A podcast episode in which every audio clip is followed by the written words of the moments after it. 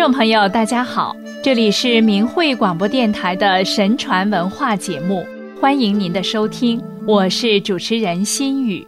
今天我们想跟大家来分享孔子知天命、畏天命、顺天命的天命观。儒家学说的创始人孔子提出，君子要知天命，并说。不知天命，无以为君子。因此，知天命成为儒家思想的特点，也是中国传统文化的特点。那么，何为知天命呢？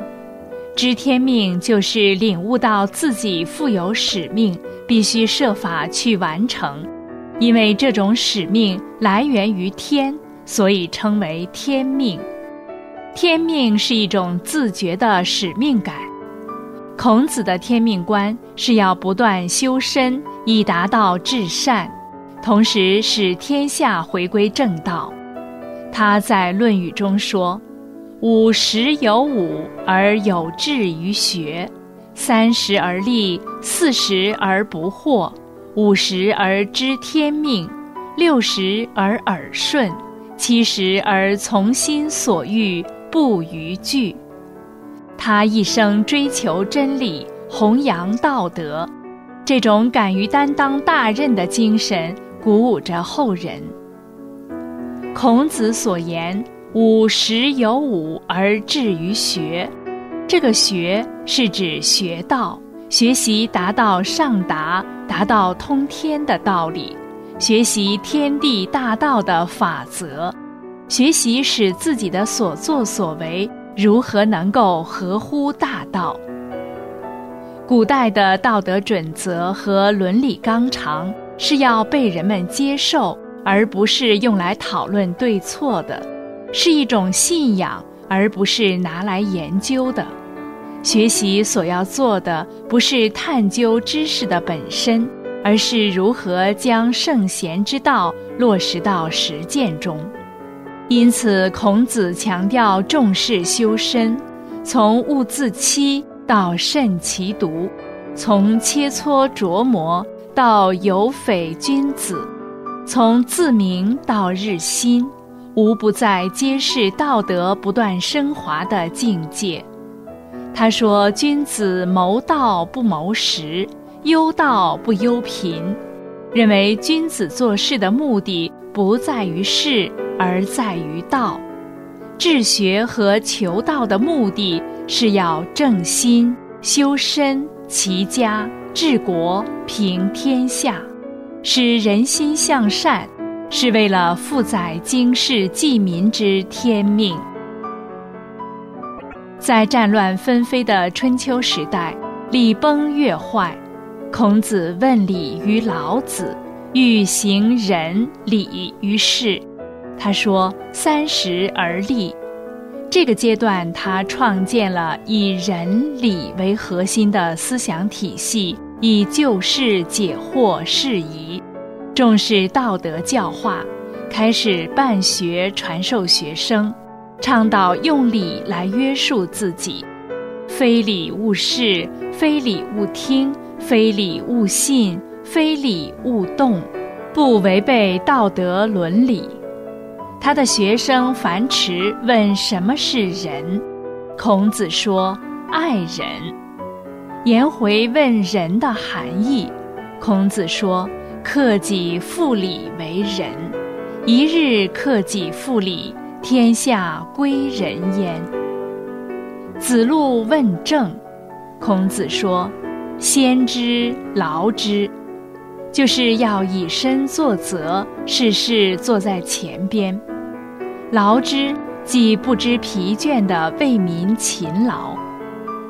孔子推崇先古圣王所行之王道，为政者与天地同心，有天地日月对世间万物的无私气度和胸怀，以无私之心关爱天下众民。孔子认为，君子一定有生命的担当。他说：“四十而不惑。”这个阶段，他力图恢复周礼，欲兴圣王之道。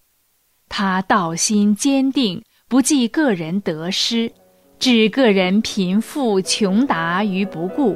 说：贫而安，富而知礼，饭疏食饮水，取功而枕之，乐亦在其中。不义而富且贵，于我如浮云。孔子说：“五十而知天命，六十而耳顺。”明确了在宇宙决定论的价值观念中做出正确的人生选择，即认识到命由天作的必然性与福自己求的可能性，而对人生采取择善固执、一乎中庸的态度。安于易命，他说：“君子畏天命，故居易以四命；反之，小人不知而不畏，故行险以侥幸。知命者不立于强言之下。君子尊重客观规律，明辨是非，对未来发展有理性的判断和预测，可以唤醒他人从善，以避免灾难的发生。”孔子在五十一岁到六十八岁的十八年间，辗转于魏、曹、宋、郑、陈、蔡、楚、叶之间，历经艰辛，但他始终坚持寓意于行，不放弃任何一个可以善化他人的机缘。他返回鲁国时已经六十八岁了，又致力于整理诗书礼乐和教育。他说。七十而从心所欲，不逾矩。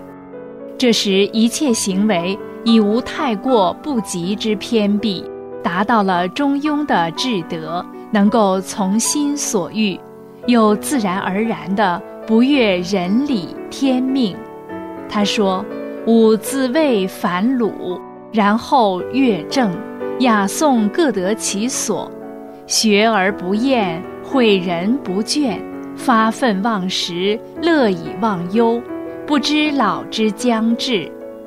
山诗、序书、定理、正乐、赞义，为后世留下了宝贵的文化财富。他明确教育的作用是教人知天命，并达到顺应天命。他一生都是在孜孜不倦地教人。